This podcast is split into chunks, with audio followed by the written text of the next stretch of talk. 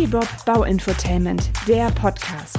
Hi, mein Name ist Janine und ich bin Architektin. Ob du zur Bauherrschaft gehörst oder beruflich aus der Baubranche kommst, mein informativer und unterhaltsamer Podcast bietet dir faszinierende Themen und fesselnde Gespräche mit interessanten Gästen aus der Bauwelt.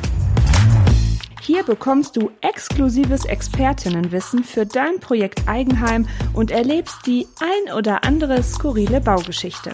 Und jetzt wünsche ich dir viel Spaß beim Zuhören.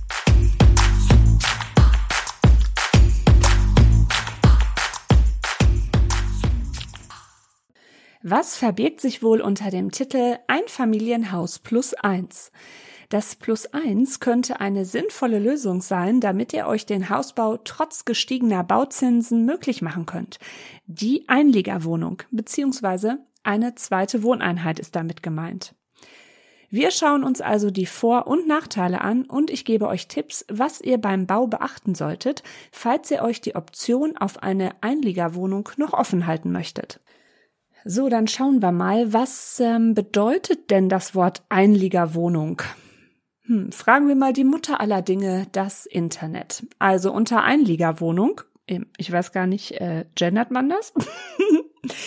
Nein, also es ist eine separate Wohneinheit innerhalb eines bestehenden Hauses gemeint. Und der Begriff leitet sich davon ab, dass die Wohnung in das bestehende Gebäude eingeliegt ist.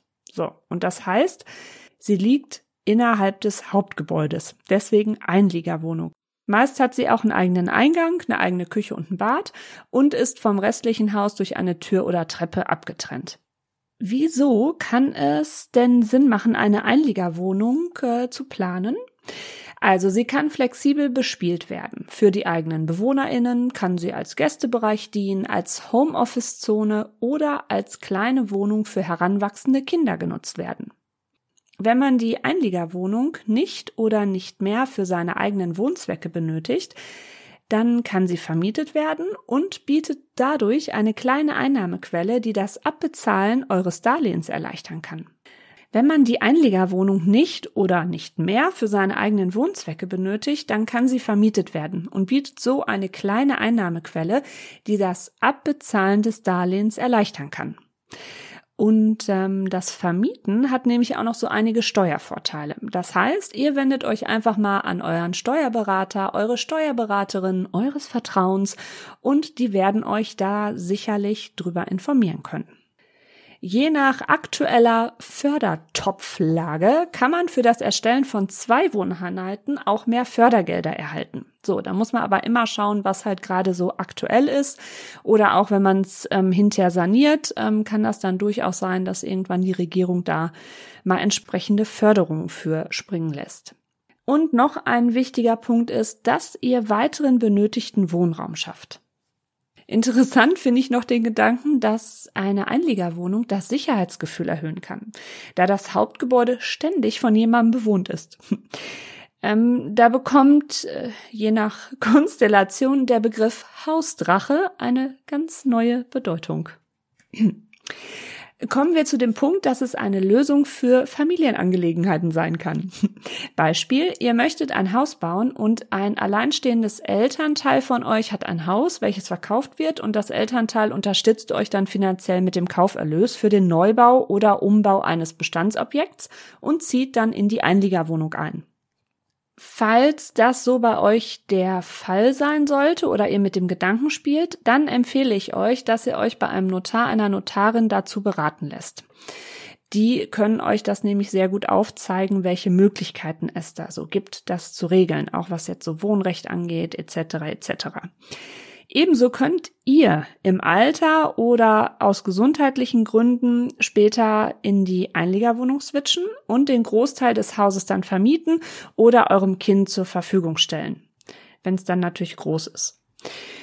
So, im Falle eines Neubaus und der gegebenen Geografie des Grundstücks, ähm, zum Beispiel wenn wir eine Hanglage haben, dann kann die Planung einer Einliegerwohnung sich schon fast wie auf dem Silbertablett anbieten. Wo Licht ist, ist aber auch Schatten. Kommen wir also zu den Nachteilen.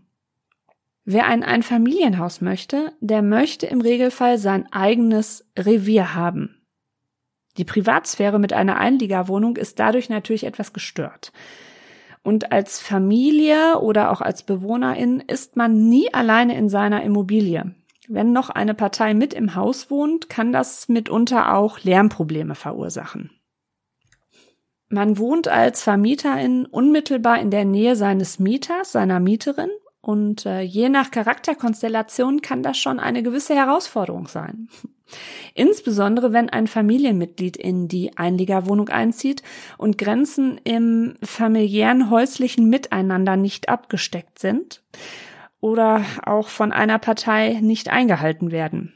Ja, ich merke, hier kommt nun eure Fantasie ins Spiel. Wie heißt es so schön? Freunde kann man sich aussuchen, Familie hat man. Generell kann mit pfiffiger Planung, ob Neubau oder Bestandsumbau, Erweiterung, eine Einliegerwohnung in einen Grundriss vorgesehen werden. Die kann dann später durch geringe bauliche Eingriffe abgetrennt oder als Wohnfläche einfach dazugeschaltet werden. Hier kommen also noch ein paar Planungstipps von mir für euch, wenn ihr euch die Möglichkeit offen halten möchtet. Denkt an den Platzbedarf und überlegt, wie groß die Wohnung sein soll und wo im Haus sie sich befinden soll. Die Positionierung der Treppe und die damit verbundene Erschließung der zwei Wohneinheiten ist frühzeitig in der Grundrissgestaltung zu berücksichtigen. Plant separate Eingänge, falls ihr eure Eingangsstile für euch haben möchtet. Falls ihr zunächst keine zwei Haustüren haben möchtet, dann könntet ihr die bodentiefe Fensteröffnung samt Fenster schon in einer für eine Haustür angemessenen Größe einplanen. Legt im Mauerwerk schon Türöffnungen mit Sturz an, die später ohne großen Aufwand geöffnet werden können. Oder arbeitet viel mit Trockenbauwänden plant eine separate Unterverteilung für Strom ein und entsprechende Ablesevorrichtungen für die Verbräuche.